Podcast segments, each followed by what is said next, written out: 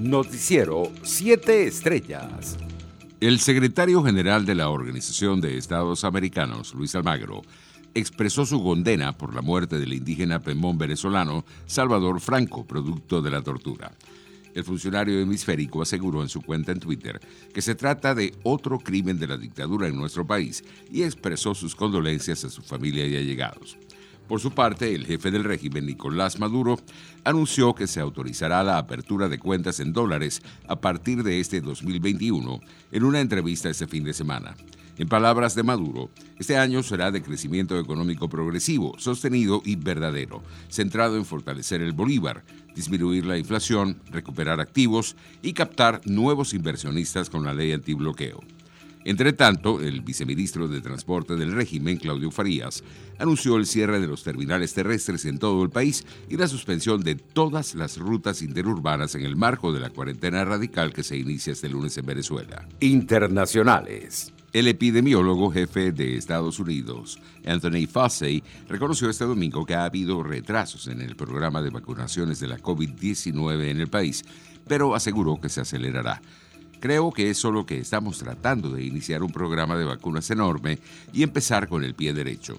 Ha habido un par de problemas técnicos y eso es comprensible, dijo Fauci en declaraciones a la cadena norteamericana ABC, donde señaló que lo importante es ver lo que pasa en la próxima semana o semana y media.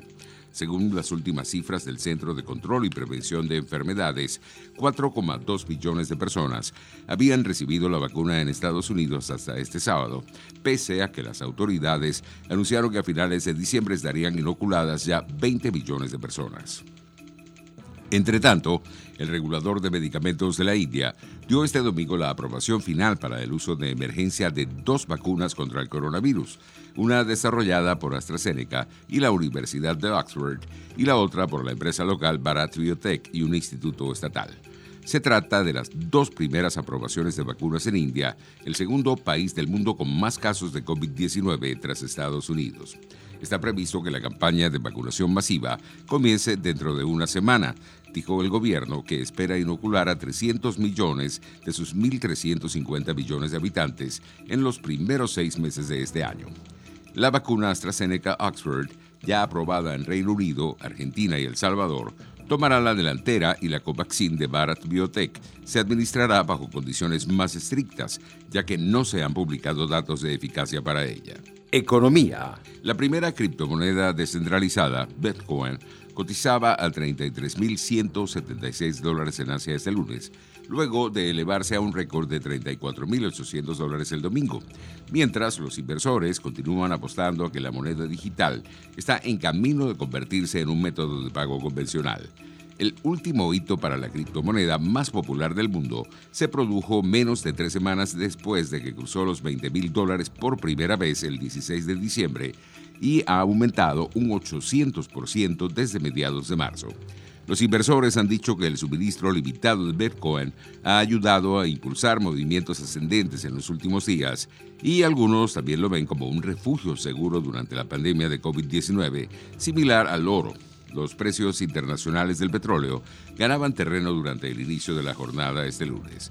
El WTI de referencia en Estados Unidos se cotizaba en 48 dólares con 90 centavos el barril, mientras el Brent de referencia en Europa se ubicaba en 52 dólares con 45 centavos. Deportes. El piloto español Carlos Sainz, defensor del título en la categoría de coches, firmó este domingo la victoria en la primera etapa del Rally Dakar, que por segundo año consecutivo se disputa en Arabia Saudí y se puso al frente de la general. En otras noticias, Cristiano Ronaldo superó a Pelé para situarse como segundo máximo goleador en partidos oficiales en toda la historia del fútbol. El portugués marcó dos goles en el triunfo por 4-1 de la Juventus ante el Udinese en la Serie A, doblete que le permitió llegar a la marca del mítico futbolista brasilero. Pelé totalizó 757 goles en su carrera, 688 a nivel de club con el Santos y el Cosmos de Nueva York y otros 77 con la selección brasileña. Mientras Cristiano lleva 656 con el Sporting Lisboeta, Manchester United, Real Madrid y Juventus, además de 102 defendiendo la camiseta de su país. Noticiero 7 Estrellas.